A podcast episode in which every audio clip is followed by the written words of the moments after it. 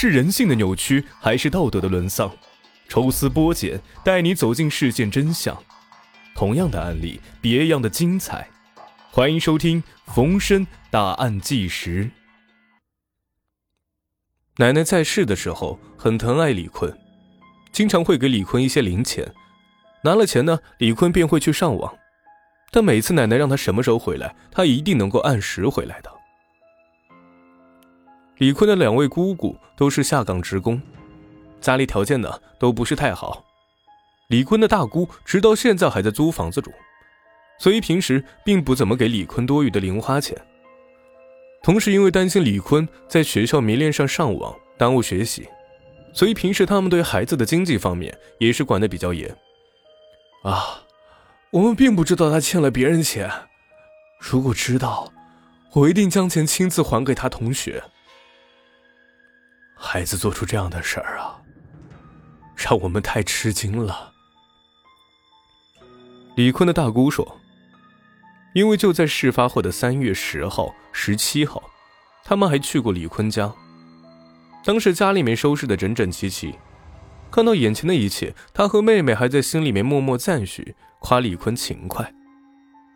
万万没想到啊，会出这样的事儿。不相信和太吃惊的背后。”其实早已经隐藏了一颗被扭曲的心灵包藏的祸心。无论是上学还是在假期，李坤待在网吧的时间明显多于其他同学。李坤的室友说：“啊，来，我挺喜欢上网的，但只要我上网的，都会看到他在线。除了上网，李坤还有吸烟、喝酒的嗜好。李坤花钱手很大。”平日里抽的烟呢，都是十几元一盒的黑兰州。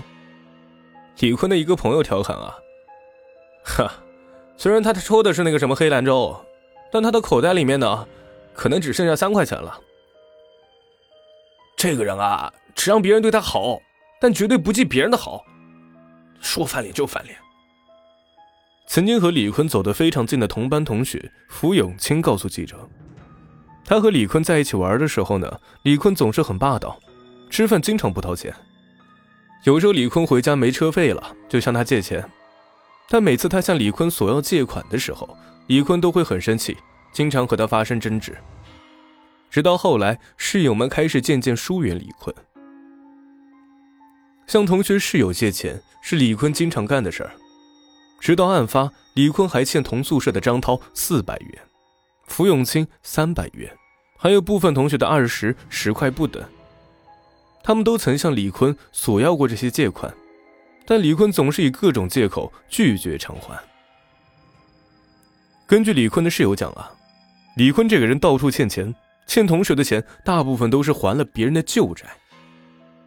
正是这些欠款，最终使他踏上了一条不归路。李坤杀人碎尸案。随着当地媒体的报道，很快传遍了武都城。令所有人震惊的是，李坤挥刀杀死自己的同窗，只是为了六百元赌债。追溯这六百元的赌债啊，还得从二零零九年九月份说起。当时李坤在宿舍与同学参与赌博时，欠下了同寝室学生冯某的这笔债务。案发之前，冯某连续催促李坤快点还钱。但是李坤一直无力偿还。二零一零年三月七号，开学刚好一周。当晚七时许，李坤以商议如何偿还冯某六百元赌债为由，打电话将冯某约到了他家里面。协商的时候，两个人产生了很大的分歧。李坤在向警方供述时说：“当晚冯某告诉他，如果不及时偿还赌债，就要加倍。”这个时候，李坤便产生了罪恶的念头。随后，他借故到厨房将菜刀藏在了腰里面，趁冯某不备之机，朝冯某的头部猛砍数刀。冯某倒地之后呢，李坤又将冯某拖到卫生间，继续用菜刀猛砍其头部，致其死亡，并且拿走了冯某的手机。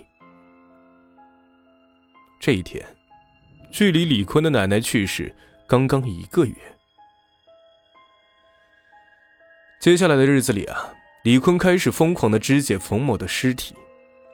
他从商店买来一整包黑色塑料袋，将肢解后的尸体装入塑料袋，藏在其卧室的床柜里面，并且于三月九号十三点、十四号的十三时、十九号的二十时，分三次将分解的尸块分别扔到了武都区城关镇樊家山一个小窑洞里面，还有城郊乡桥头村一个垃圾箱内和武都区第一人民医院门前的垃圾堆里面。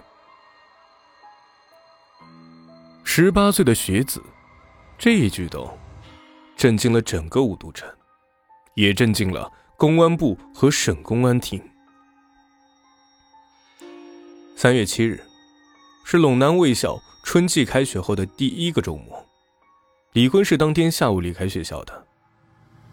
三月八日，零八药剂班学生杨喜晨突然收到了一条来自冯某的手机短信：“我有事去临江。”大家信以为真，所以在冯某失踪的日子里啊，同寝室的学生和王贵全并没有马上去找冯某。三月九日中午，李坤按时返回到寝室，刚刚走进寝室的他，还假意向室友们打探冯某的消息：“啊，他去哪儿了呀？”三月十二号，王贵全多次拨打冯某的电话，无法接通。按照冯某以前的习惯。不可能旷课达到三天之多。王贵全隐约意识到冯某是否最近发生了什么事儿，随即便联系到了冯某的家长。学校和家长搜遍了所有冯某都可能去的地方，但依然了无音讯。三月十六号，冯某的父亲向武都警方报了案。至此，李坤在学校里面并没有表现出任何的异常。他依然在每天晚上给室友们讲着篮球，说着 NBA，还是像往常一样不去上课，继续睡他的懒觉。在李坤被警方带走之前，就连和李坤打了好几次篮球的王贵全也没有感觉到有什么异常。三月十九日下午，同寝室学生张涛打电话向李坤索要四百元欠款时，李坤要求张涛晚上去他家。他将在家中给张涛还钱。当晚七时许，张涛独自来到了李坤家，但张涛去的时候，李坤并不在家，张涛便返回到了学校。张涛怎么也不会知道啊，此时的李坤正在将冯某的部分尸块抛向武都区第一人民医院门前的垃圾堆，而就在当晚。李坤还特意邀请他们同宿舍的三名同学到他家去打了一夜的麻将。谁都不会想到啊，就在他们玩牌的那个卧室内的床柜里面，当时还藏有受害人冯某的一部分尸体。案件的侦破很快就有了进展，李坤迅速进入了办案民警的视线。而，办案民警第一次找到李坤谈话的时候呢？李坤很坦然的用各种谎言否认了作案的事实。就在李坤暗自侥幸逃脱了警方排查的时候，专案组的民警综合技术鉴定和外围调查的结果，再次锁定李坤就是重大犯罪嫌疑人。三月二十二号凌晨三点，警方从学校寝室将李坤带走。这一次，李坤再也没有回去。审讯工作非常顺利，办案民警很快便攻破了李坤的心理防线。李坤对于自己杀人碎尸的事实供认不讳。